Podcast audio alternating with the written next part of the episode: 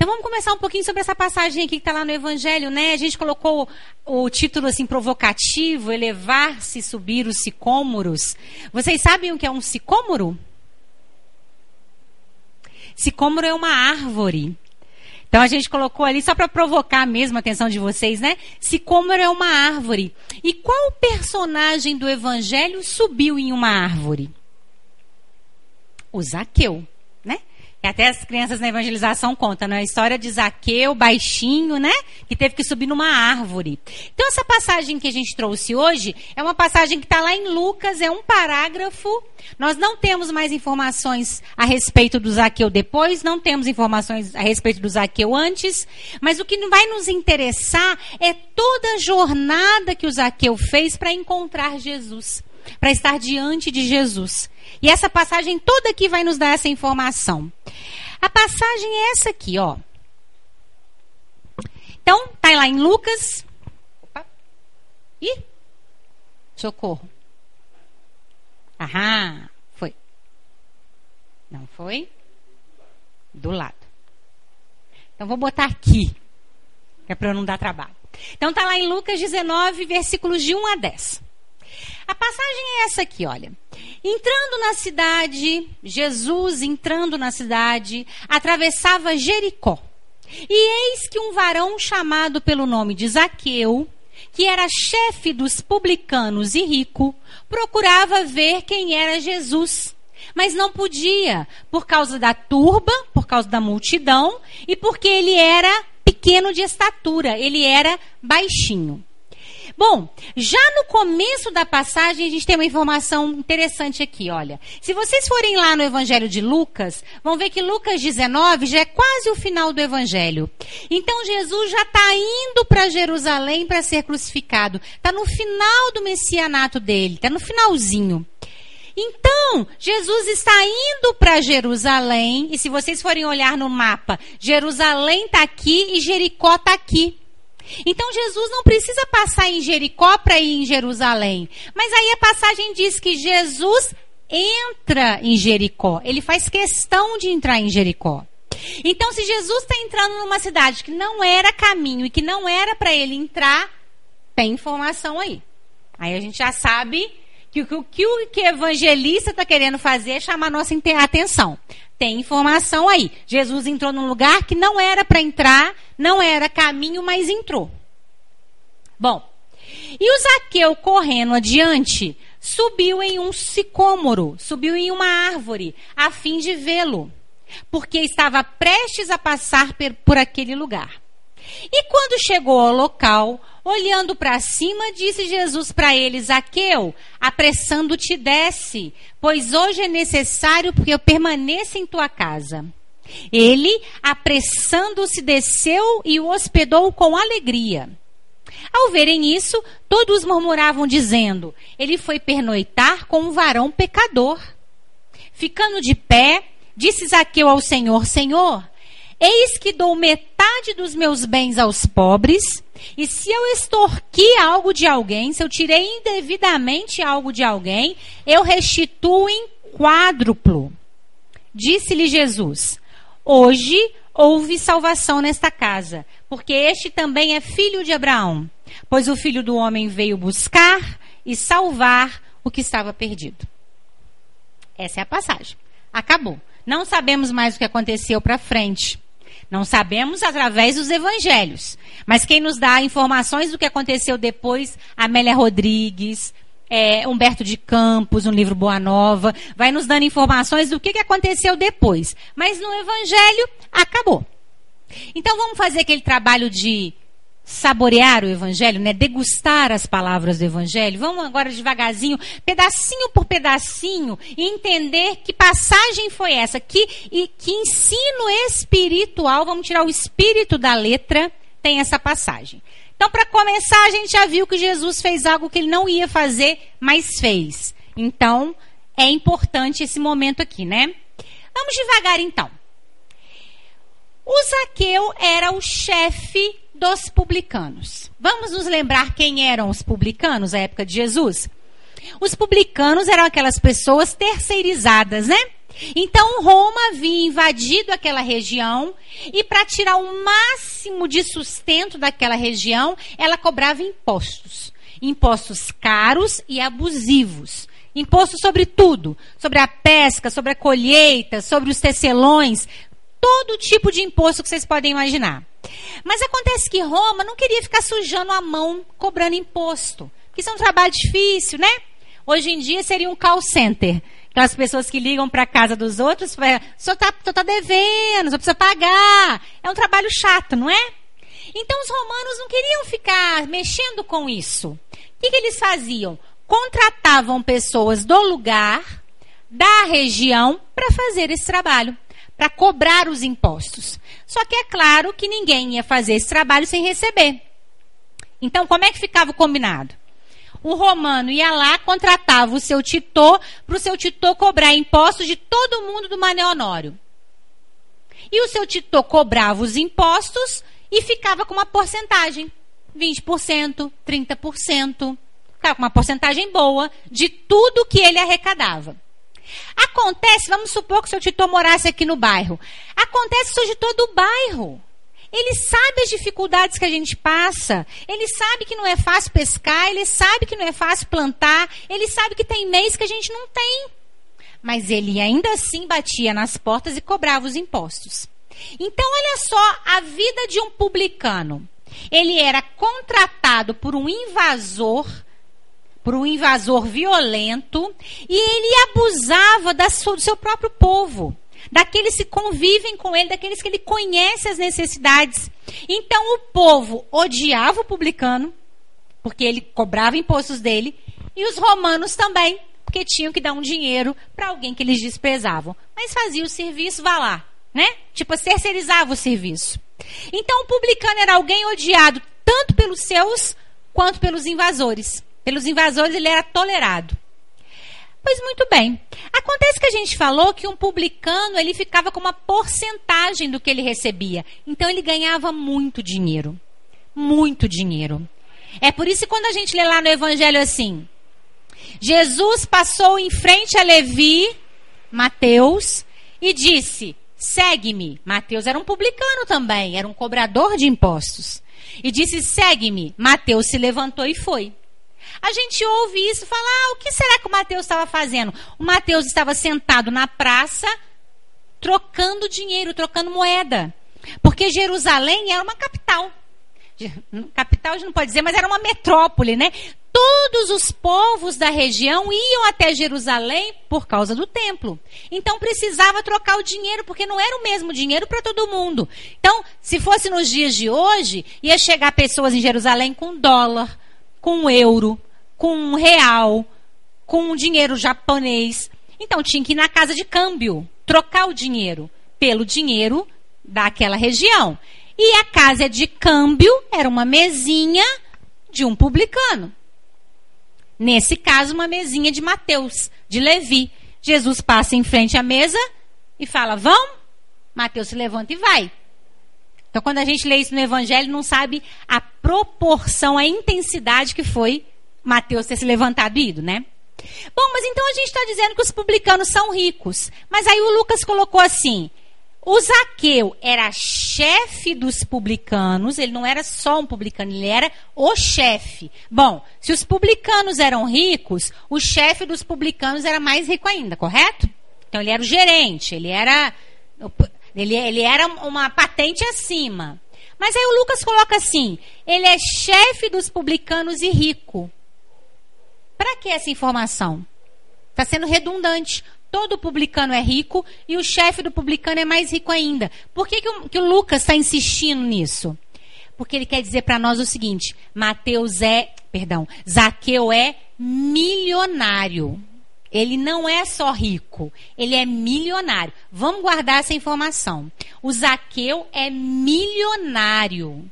Vamos trazer para os dias de hoje. Pensem no milionário aí que vocês conhecem um cantor, um jogador de futebol, alguém milionário que tem muito, tem muito, tem sem sobrando.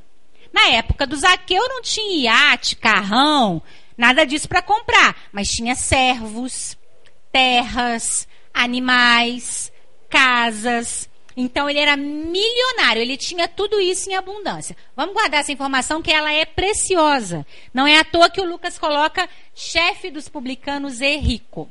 Bom, então aqui só para a gente lembrar, né? Os publicanos então eram extremamente mal vistos à época de Jesus, por serem os cobradores de impostos do povo judeu a serviço dos romanos. Então ele era odiado pelas duas partes. Eram considerados então traidores. Eles, eles passavam, as pessoas é, falavam insultos, eles não eram bem vistos no lugar que eles entravam, eles não eram bem vistos no templo. Então era aquele tipo de pessoa, tá bom, tem dinheiro, mas ninguém gosta. Ninguém gosta dela. Então tá. Então já sabemos que o Zaqueu é um milionário, pela informação aqui de Lucas. E ele coloca assim: e ele procurava ver quem era Jesus. Procurava ver quem era Jesus. Ora, um homem milionário, poderoso, porque ele era o chefe dos publicanos, politicamente ele tinha poder, está querendo ver um carpinteiro pobre que fica andando com uma porção de gente estranha, falando umas coisas esquisitas. O que, que esse milionário está querendo ver? Porque Jesus aparentemente não tinha nada para dar para ele. Não tinha dinheiro, não tinha poder. Então Jesus não tinha nada para dar para o Zaqueu, que a, a princípio tinha tudo. Ah, então começou uma diferença aqui. Olha só algo acontece com Zaqueu, algo acontece dentro do Zaqueu que faz com que ele comece a procurar Jesus. E isso foi o que? Sede. O Zaqueu começa a ter sede de algo que a matéria não dá. Porque matéria ele tinha de sobra. Primeiro momento da nossa abertura do nosso encontro com Jesus, perceber que nos falta algo perceber que a gente não está conseguindo só com a matéria ou só com aquilo que a gente acredita ser o certo, está faltando algo. Tem algo faltando, tem algo aqui que não está saciando a minha sede. Primeiro momento de encontro com Jesus, então. Uma intenção, uma abertura espiritual para o reconhecimento das coisas do Espírito. Porque da matéria ele tinha muito. Da matéria ele estava cheio. Mas do espírito ele estava completamente vazio. Até porque, para os judeus, este homem, este é, publicano, não tinha salvação. Ele ia para eles não falavam inferno, né? Eles falavam fogo da guena, que era aquele lugar que ia aqueles que não, não seriam recebidos no reino dos céus. Então, para eles, um publicano que roubava, traía, não merecia entrar nos céus, na casa de Abraão. Então, o Zaqueu espiritualmente estava numa situação muito difícil. Ele não se acreditava merecedor de coisas boas, de coisas é, é, é iluminadas do céu. Começou uma sede no Zaqueu que a matéria não mata, que a matéria não sacia. Primeiro momento, então, uma abertura espiritual. E aí ele pensou: dizem por aí que tem um homem, um carpinteiro, um profeta meio diferente, que está fazendo curas, que está falando umas coisas diferentes. Será que esse profeta tem o que eu não estou conseguindo? Será que esse profeta consegue me dar isso que começou a me corroer, começou a me dar sede, começou a me fazer mal? Então, ele teve uma abertura. Deixa eu ver se ele tem, né? Padrão mental novo. O Zaqueu sai desse padrão de ter, consumir, comprar, é, obter, ganhar mais dinheiro, lucro. Ele sai desse padrão e vai para um outro padrão que é tem algo maior do que isso tem algo que é substancialmente maior do que isso. O que será? Não conheço. Ele não sabia nada das coisas do espírito. Eu não conheço, mas eu acho que tem. Ele muda o padrão mental, né? Bom, mas ele não podia ver Jesus por causa da turba, por causa da multidão e porque ele era baixinho. O Zaqueu era baixinho. Ele reconhecia que ele era baixinho. Bom, Segundo momento do nosso processo de encontro com Jesus. Primeiro, abertura, reconhecimento de que está faltando algo, reconhecimento de que sozinho nós não vamos, reconhecimento de que a vida espiritual é muito maior do que essa aqui. Primeiro momento. Segundo momento, reconhecimento do nosso tamanho. Nós estamos tirando o espírito da letra. O Zaqueu é baixinho de estatura. Mas a espiritualidade dessa passagem é que a gente tira essa estatura e reconhece as nossas limitações espirituais. É aquele momento que a gente pensa, mas eu sou tão fofoqueiro, mas eu sou tão orgulhoso, mas eu, eu faço tanta coisa errada. Será que vale a pena me aproximar de Jesus? Vocês sabem quando a gente teve um dia que a gente fez muita besteira? Que a gente falou uma bobagem, que a gente fez uma coisa que não devia, que a gente provocou alguma coisa que a gente não deveria ter provocado. Sabe esses dias? À noite é fácil fazer prece? Não é. Porque a gente fica com vergonha, né? A gente tem vergonha. Como é que eu vou fazer prece? Como é que eu vou fazer uma prece? Como é que eu vou falar com Jesus se eu fiz isso, isso e isso errado? Não dá um, um constrangimento? Pois é. Porque quando nós reconhecemos as nossas limitações, a gente fica constrangido. Só que é o seguinte: esse aqui é só o segundo passo. Não é o principal, nem é o fundamental. É só um reconhecimento. O Zaqueu reconheceu: eu sou baixo. Quero ver Jesus, mas eu sou baixo. Ou seja, tenho limitações, tenho dificuldades. Reconhecimento dos limites tomada de consciência das dificuldades entre o desejo de melhoria e os equívocos do passado. É aquele momento que você fala: nossa, mas eu tenho muita coisa para resgatar. Nossa, mas eu ainda estou muito em débito. No... É, mas isso é só o segundo momento. É só. Na escala de aproximação de Jesus, esse aqui é só um momento. A maioria de nós para aqui. A maioria de nós para aqui. O joelho treme, né? O joelho treme, a gente se sente constrangido. Já ouvi pessoas me dizendo assim: como é que eu posso dar aulinha de evangelização sobre perdão se eu não sei perdoar? Uai, então pode fechar as casas espíritas, né? Então eu também não posso estar aqui em cima. Então a gente também não pode dar passe. Porque se precisar de perfeição para então começar o trabalho, aí a gente está perdido. Aí pode fechar tudo. Então, reconhecer que a gente ainda não perdoa não é motivo para eu não falar de perdão.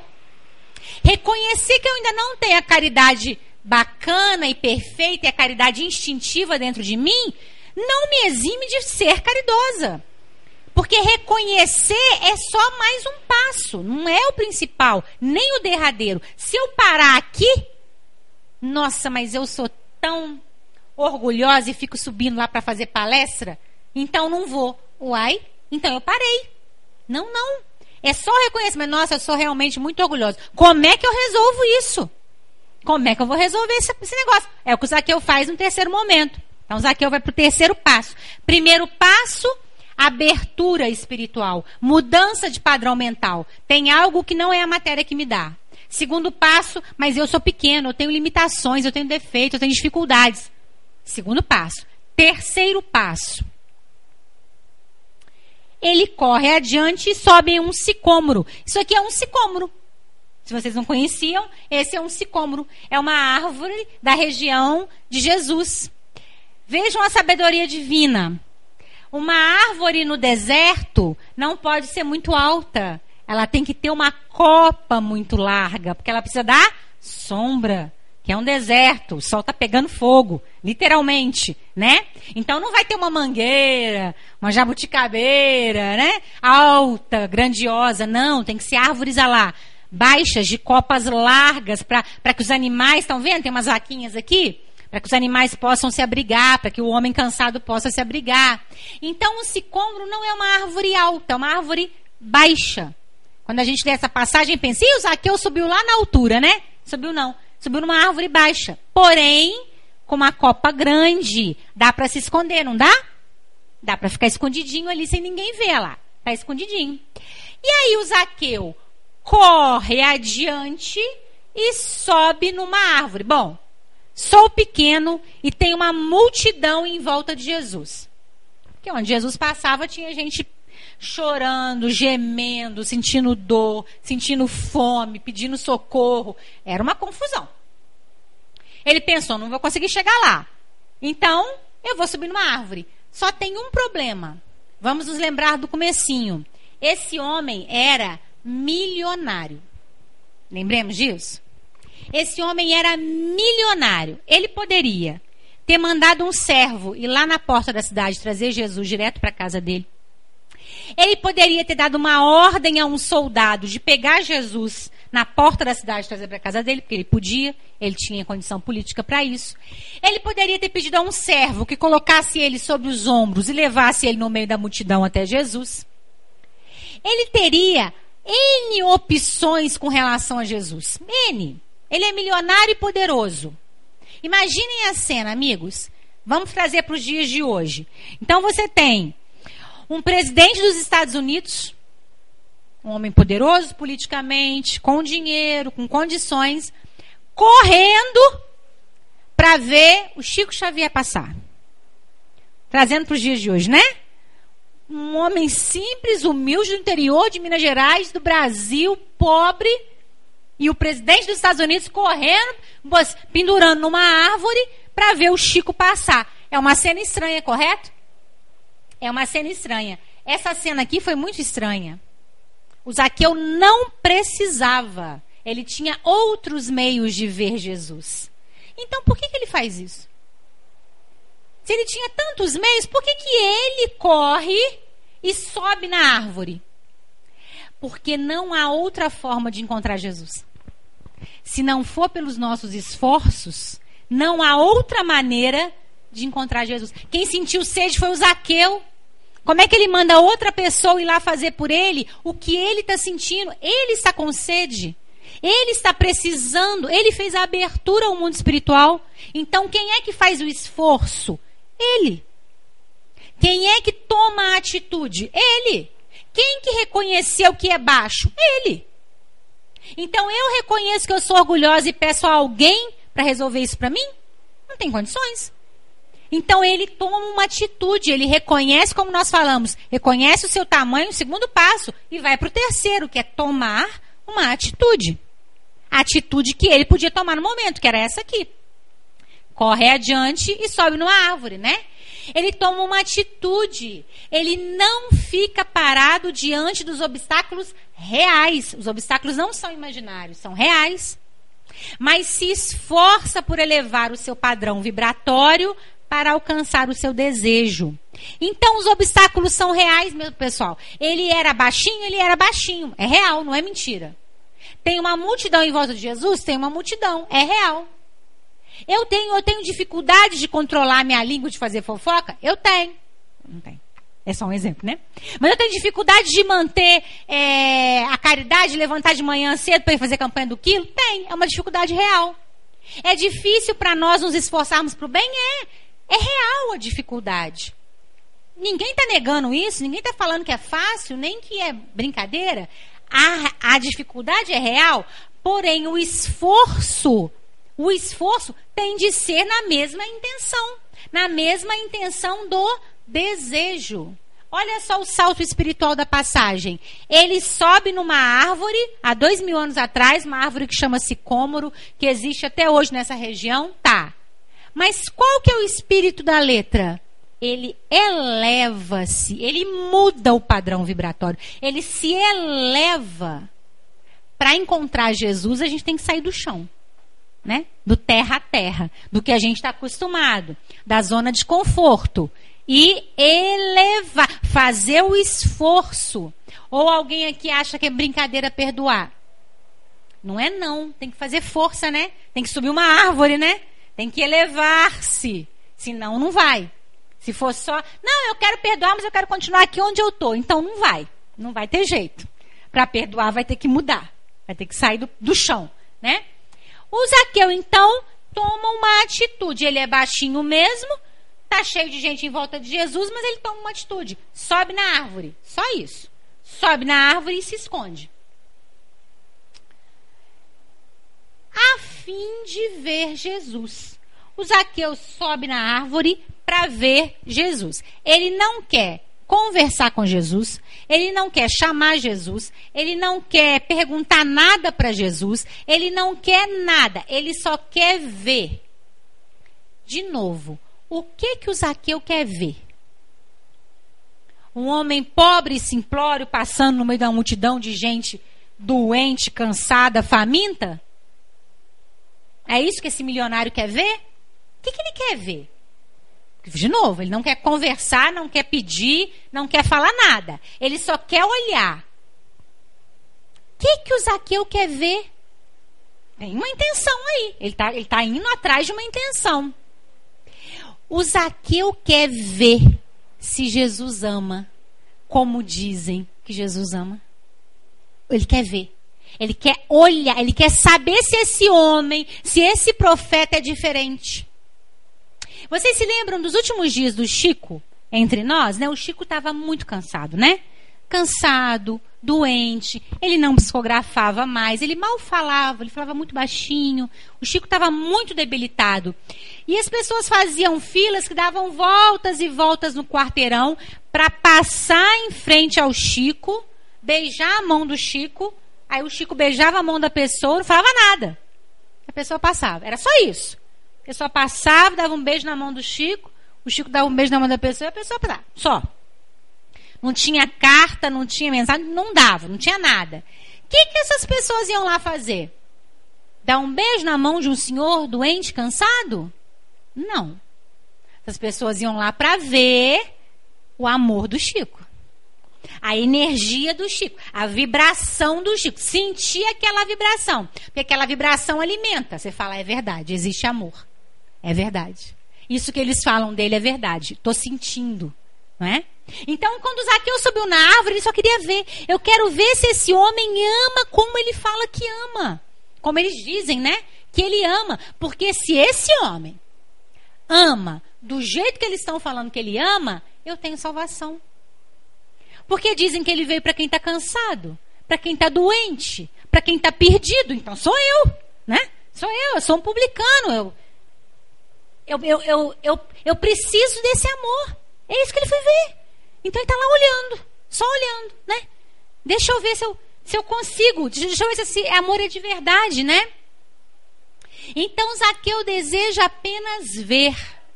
Era preciso que os olhos terrenos reconhecessem como era possível amar da forma que diziam que Jesus amava. E se Zaqueu poderia ser possuidor de uma fagulha desse amor. Se esse homem era o que eles estavam dizendo, então o Zaqueu tinha salvação. Não é a nossa situação? Não é exatamente a nossa situação? Então, quando a gente fica constrangido de fazer uma prece para Jesus, quando a gente erra, como? Se é esse homem que ama, como dizem que ele ama, e que veio para me auxiliar, para nos auxiliar, como é que ele?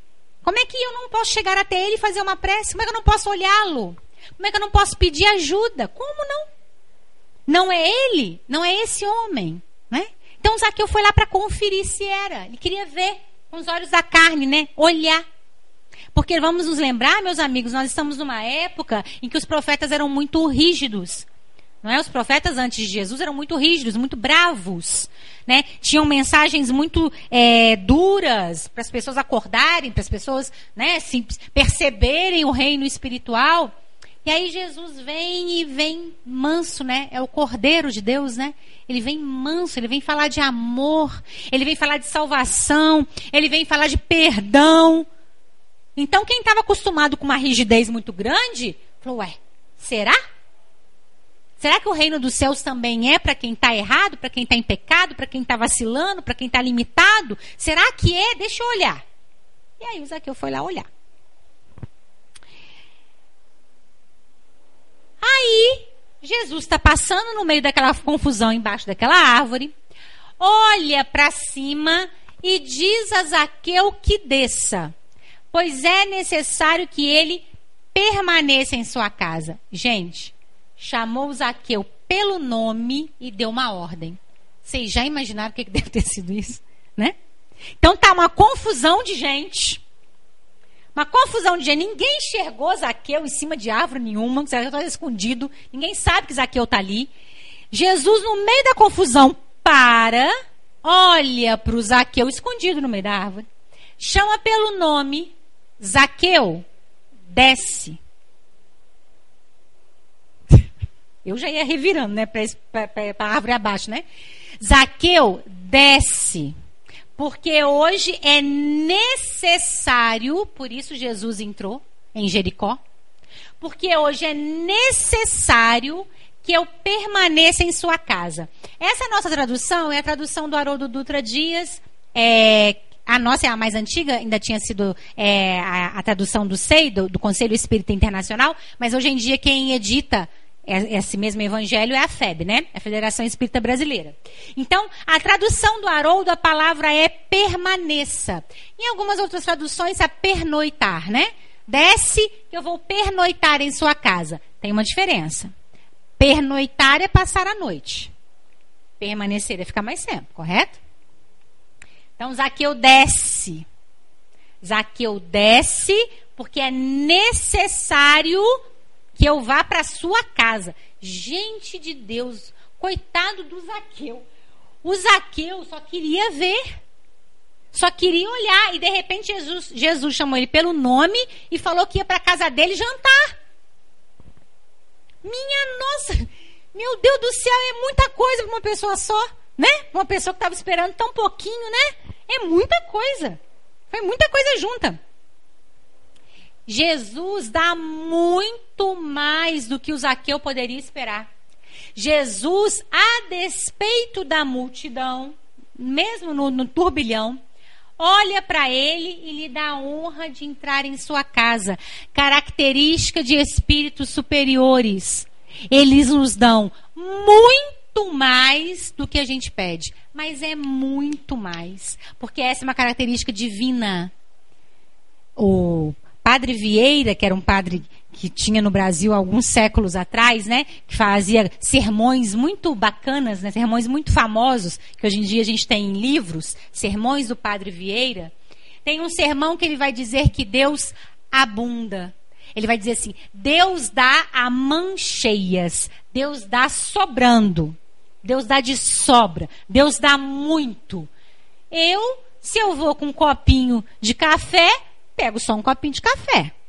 Se eu já vou com um copo maior, eu já pego um pouco maior. Se eu vou de balde, já pego um pouco mais. Então, Deus dá em misericórdia e eu pego o tanto que eu estou disposto a receber. Então, espíritos superiores dão muito mais do que a gente pede, mas é muito mais. Jesus, ele queria só ver, Jesus falou, chamou ele pelo nome, mandou ele descer, ainda falou que ia jantar lá. É muito, muito mais, né? Eu não sei se vocês se lembram do livro nosso lá, Espírito André Luiz, fotografia de Chico Xavier, né? Tem uma passagem no nosso lar que o André Luiz está lá ainda na enfermaria, ainda está sendo cuidado, tratado. E a veneranda, que é uma das ministras de nosso lar, chega na enfermaria, tá passando de cama em cama, conversando um pouco. Chega na cama do André e fala assim: Então, André, como você está? Ela fez essa pergunta. E aí o André falou duas horas. Duas horas reclamando. Ah, pois é, tá ruim, tá difícil, tá estranho, tá esquisito, não sei muito bem, é diferente demais. E falou duas horas. E a veneranda ouvindo. Quando o André terminou as duas horas de fala dele, a veneranda falou: vai passar, fica calma, é assim mesmo, né? Vamos com calma, você já vai se restabelecendo e tal, e foi embora. Quando ela foi embora, o Lísias, que era o, o, o, enfermeiro, né, responsável pelo André, o André chamou o Lísias e falou, nossa, que bacana esse trabalho que a veneranda faz, né, de vir ouvir os doentes, ficar aqui disponibilizando. E aí o Lísias falou, André, Hoje era dia de folga dela. Ela não estava a serviço. Ela realmente só passou e ia embora, porque era o dia de folga, mas você falou duas horas, então ela ficou te ouvindo, né? Então, espíritos superiores dão muito mais do que a gente pede, mas é infinitamente mais, porque a misericórdia é muita, né? Assim é quando nos esforçamos para a nossa evolução espiritual. Nos elevamos para entrar em contato com as altas esferas espirituais e depois somos convocados a descer e nos burilar nas dificuldades a fim de acertar as nossas arestas morais. Olha o espírito da letra. Vamos tirar o espírito da letra. Zaqueu subiu numa árvore, Jesus mandou ele descer. E qual é o ensinamento espiritual disso? Nós, quando desejamos ver Jesus, a gente realmente precisa nos elevar do chão, né? Mudar o padrão mental, sair da condição material e ir para a condição espiritual. E quando a gente chega lá, que beleza! Ai, mas que ambiente bom! Ai, mas que vibração boa! Nossa, mas quanto ensinamento bacana tem nos livros! Aí a gente está lá embevecido, né? Aí Jesus chega e fala assim: agora desce. Agora vão para o trabalho. Agora vão para tete a tete aqui, né? Agora vão para o meio de todo mundo. Porque, gente, é claro que seria uma benção ficar na vibração. Mas é por isso que a gente reencarna, né? Para começar o trabalho. Então a gente eleva o padrão mental, bebe da fonte e depois desce para o trabalho, para o dia a dia, para as dificuldades, para os relacionamentos, para os envolvimentos, que vai ser aí que a gente vai ser testado, né? Eu costumo brincar que lá no mundo espiritual tem faculdades. A gente faz faculdade antes de reencarnar. Fazemos faculdade de tolerância, de paciência, de caridade. Então, na aula de caridade, a gente tirou 10. Todo mundo aqui. Aí o professor falou pra gente: entendeu então por que, que precisa ser caridade? Para você poder se melhorar, vocês. Entendi. Você entendeu então que fora da caridade, sem auxiliar o teu próximo, não tem auxílio para você? Entendi. Tiramos 10. Só que no mundo espiritual não tem dinheiro. E não tem posse. Né? As coisas não são minhas. Quando eu reencarno, tem dinheiro, tem posse, tem lucro. E aí, quando eu reencarno aqui na matéria, eu ganho um salário mínimo. E aí tem que fazer caridade. Mas o dinheiro já está tão curto. E aí eu não sei o que, que eu faço. E agora como é que eu faço? Então eu tirei 10 na matéria. Lá no mundo espiritual, tirei 10. Agora a prova é aqui. Aqui que as coisas são elas. E agora, Luciana, tudo que você aprendeu? Ah, meu pai, peraí, como é que eu vou fazer? Né? Aprendi lá no mundo espiritual que o que é real, o que é bonito é o espírito, não é o corpo. Aprendi lá no mundo espiritual que o que mais vale é o que está dentro, não é o que está fora. Aprendi, aprendi. Entendi perfeitamente. Aí eu reencarno. E os corpos aqui são lindos. Não são lindos? São lindos. Malhados, bonitos. Eu falo, ah, meu Deus, como é que é mesmo aquela história? Mas o que é bonita que está por dentro. É difícil. Então, nos elevamos no aprendizado e depois a gente desce para trabalhar o aprendizado aqui. Aqui. No meio de nós. E aí é que vão ser elas. E aí é que vão ser elas, né? Bom. Aí Jaqueu desce, correndo. A Amélia Rodrigues vai dizer que ele correu. Desce correndo e o hospedou com alegria. A Amélia Rodrigues vai dizer o seguinte: que ele corre. Gente, de novo, é um homem milionário. Ele correu para ver Jesus e correu para casa de volta para receber Jesus. É uma cena muito diferente de se ver. Diz a Amélia Rodrigues que ele chegou em casa esbaforido, mandou os servos servirem a melhor ceia, deixar tudo arrumadinho, tudo limpinho, colocou os nove filhos dele na porta de casa, tinha nove filhos, botou os nove enfileiradinhos, botou a esposa do lado, mandou deixar tudo bonito e ficou ansioso, igual criança, esperando Jesus chegar nos conta Amélia Rodrigues, né? Porque, como a gente falou no Evangelho, não temos essa informação. Mas a Amélia, através da psicografia de Divaldo, vai dizer isso: que ele estava lá ansioso, preparado, esperando essa visita, né? Hospedou Jesus com real alegria, ele estava felicíssimo. Jesus está indo lá. O momento de encontro com Cristo é de euforia para a alma mesmo. Vocês já viram essas pessoas que começam no movimento espírita? Numa euforia danada?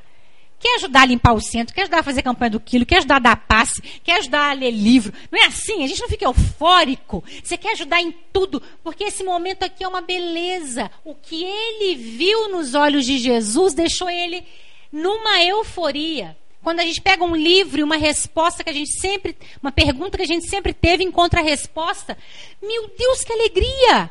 Você vai num centro, se sente bem, toma um passo, sai de lá melhor. Meu Deus, que alegria! O primeiro momento de encontro com Jesus é uma euforia danada, uma alegria danada, e o Zaqueu estava nessa alegria, né? Aí, quem está contando isso aqui para nós é Humberto de Campos, lá no livro Boa Nova. O mestre deu o braço ao publicano e escutava atento as suas observações mais insignificantes. Então vocês imaginam. Humberto de Campos vai dizer que o Zaqueu não parava de falar, estava um tagarela, né?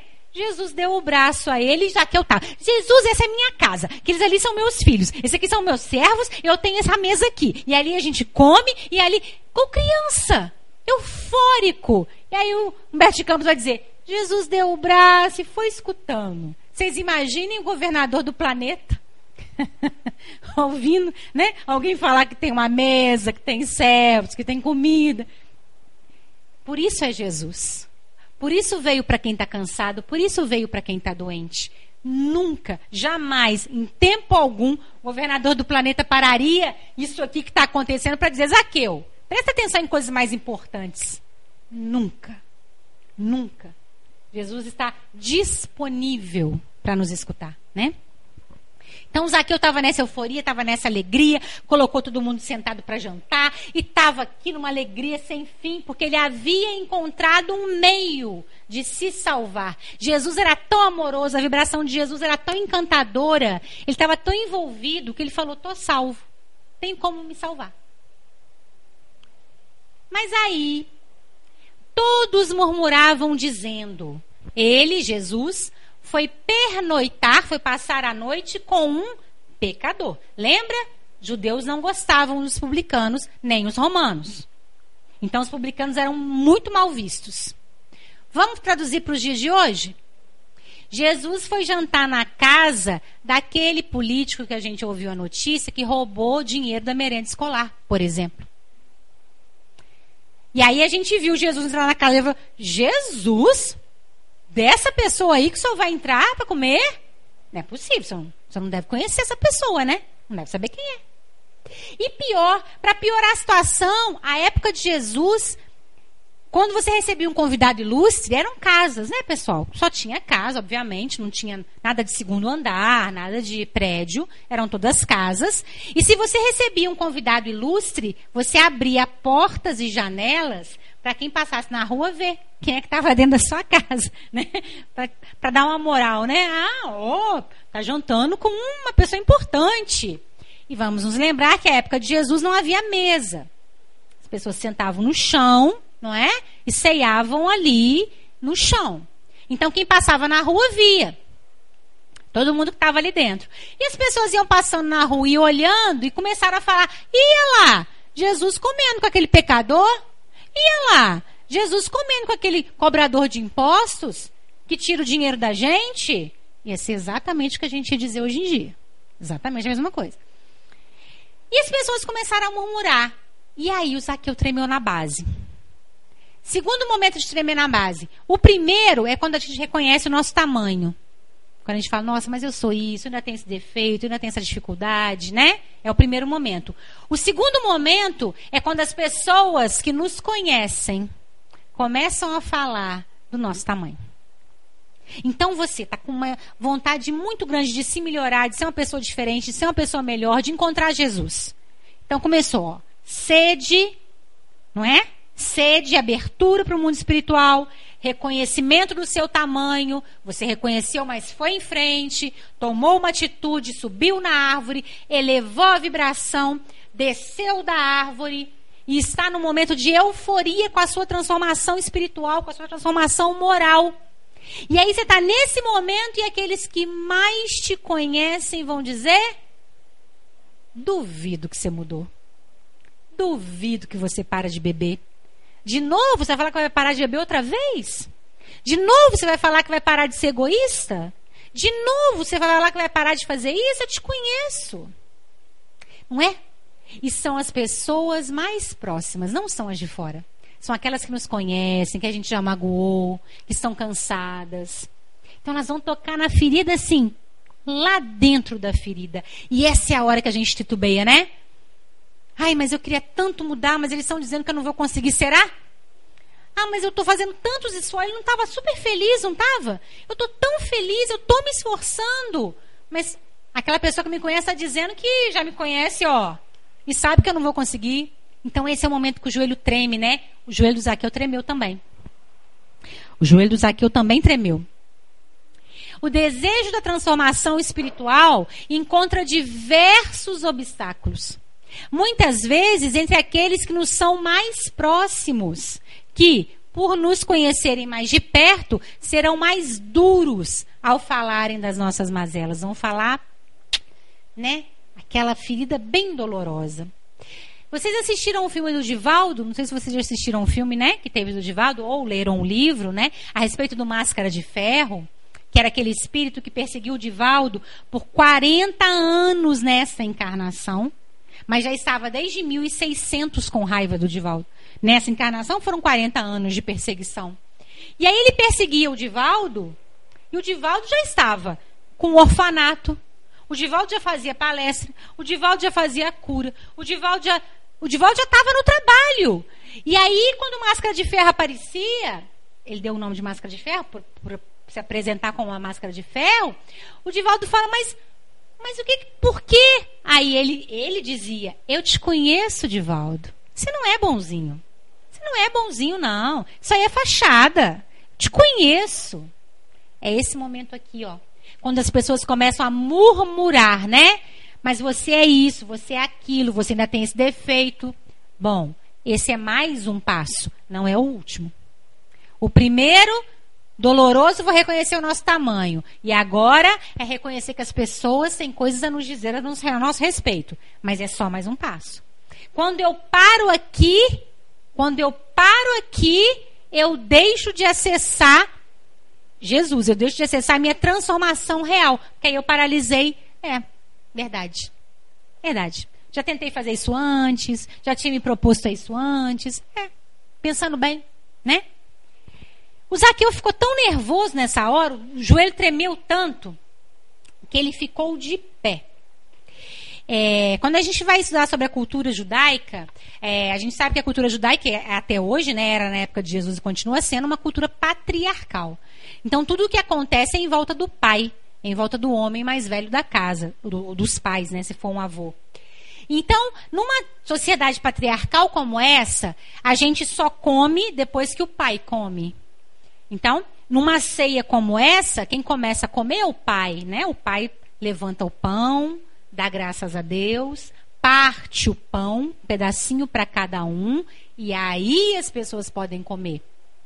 E quando um patriarca está recebendo convidados no meio do jantar e ele se levanta, tem uma informação aí. Porque o patriarca é o último a sair da mesa. Mas ele se levanta. O Zaqueu se levanta. Qual é a informação aqui? O que, que numa sociedade patriarcal da época de Jesus significa um patriarca se levantar no meio de um jantar? Significa que tudo o que ele vai dizer depois dali tem que ser verdade. Tem que ser verdade. O patriarca se levanta e vai dizer algo e tem que ser verdade o que ele vai dizer. É uma, não sei se pode falar uma regra, mas é uma norma de conduta, né? O patriarca só se levanta antes se ele vai dizer algo. Tá, isso é lá na sociedade de Jesus. O que, que significa ficar de pé na nossa transformação íntima? nesse nosso processo de encontro com Jesus, nesses passos que a gente está vendo Zaqueu dar. O que, que significa ficar de pé, né? Nossas almas precisam estar de pé diante da sua proposta de elevação. Então, meus amigos, o murmúrio vai acontecer. As pessoas vão falar que a gente não consegue, as pessoas não vão nos aplaudir, não vão achar legal a gente estar tá vindo no centro uma quarta-feira de cinzas, não vão achar interessante a gente estar tá se dispondo a fazer o bem à caridade, não vão haver aplausos a essas transformações morais. Eles podem até pensar, mas não é muito melhor eu estar tá transformado? É, para nós. Os nossos parceiros, os nossos companheiros, aqueles que nos envolvem, nem sempre vão achar isso bacana. Então, nesse momento é a hora de levantar. É a hora de respirar fundo e levantar não é? Não seremos aplaudidos, talvez sejamos até muito criticados. Respira fundo, né? Se levanta, Porque se não houver essa postura, a gente cai de novo. E olha que a gente está caindo já tem alguns séculos, né? Então, a postura de estar de pé. Eu quero realmente fazer essa transformação. E aí, tudo que ele vai dizer depois de ficar de pé tem que ser verdade. Ele tem que cumprir. E aí ele diz: dou metade dos meus bens. Vamos lembrar? Ele é um milionário. Então, se ele está dizendo que ele vai dar metade dos bens, ele está dizendo que ele vai dar milhões. Certo? Claro que não é milhões da nossa época, só para a gente fazer uma comparação, né? Dou metade dos meus bens. Em algumas traduções está: dou metade dos meus bens aos pobres. E se eu extorquir algo de alguém, eu restituo quatro vezes. Eu imagino que a família do Zaqueu nessa hora infartou, né? Vocês imaginam? Zaqueu se levanta e fala um negócio desse que ele não pode mais voltar atrás. Dou metade. Pai, só ficou louco. O que, que é isso, né? Dou metade. E se eu tirei, tirei alguma coisa de forma equivocada de alguém, eu devolvo em quatro vezes. Pergunta: por que, que ele devolve em quatro vezes? Por que ele não devolve? Tá bom, se eu tirei alguma coisa de alguém, eu devolvo. Ou, se eu tirei alguma coisa de alguém, eu devolvo em dobro. Por que, que ele falou eu devolvo em quádruplo? Porque o Zaqueu era milionário. Se o Zaqueu tira 100 reais e devolve 100 reais, não faz cosquinha. Se ele tira 100 e devolve 200, não faz diferença. Se ele tira 100 e devolve 400, ah, sinal de que ele fez algum esforço. Aí sim. Então, por que, que é em quádruplo? Porque ele está devolvendo muito mais do que ele tirou. Ele está fazendo força. Porque ele tem muito dinheiro. Então, ele está devolvendo fazendo força. E nós? Temos muito o quê? Porque para a gente tirar o espírito da letra aqui, o Zaqueu se comprometeu em dar dinheiro. E nós? O que, que nós temos em abundância? Do que, que somos ricos? do que, que somos milionários, né? O Zaqueu, nesse momento, teve desapego, compreensão da necessidade de dar daquilo que se tem ao próximo. Nós somos ricos de quê? De tempo? De dinheiro? De paciência? Tem gente que é rico de paciência. A gente tem a paciência de Jó, né? Tem gente que é rico de tempo. Então, a proposta aqui é compreender o desapego e a necessidade de ir ao outro. Quando Zaqueu falou em ir ao outro, foi o primeiro momento que ele falou, porque até agora ele estava felicíssimo de Jesus estar na casa dele. Nesse momento aqui ele entendeu, nesse momento aqui ele entendeu, o outro precisa também. Aí ele deu o que ele tinha. O que ele tinha era o quê? Dinheiro. E a gente? Qual que é esse momento aqui de reconhecimento, de dar do que a gente tem em quádruplo ao outro? Esse é o momento de encontro, né? Pois que estamos todos endividados com relação à lei divina. Quando a alma se reconhece com necessidade de ofertar, ela se transforma. Agora, o Zaqueu conseguiu. Então, ele teve sede, ele reconheceu o tamanho dele, ele tomou uma atitude, ele elevou o padrão mental, ele desceu para fazer uma ação, ele passou pelo murmúrio de falarem que ele, não, ele era um pecador qualquer.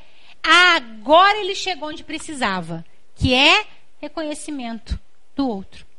Se não for através do outro, eu não vou. Se não for através do outro, eu não vou. Quando Zaqueu escondeu na árvore, ele achava que ele ia ver um milagre. Eu vou ver Jesus, vou ver que ele ama e estou com a alma salva. Mal sabia ele que ele ia começar o milagre nele. E o fim do milagre é esse aqui: reconhecer que ou vai através do outro ou não vai. Dando ao outro aquilo que somos ricos, aquilo que, aquilo que temos muito, né? Aí Jesus diz: Hoje houve salvação nesta casa, porque este também é filho de Abraão.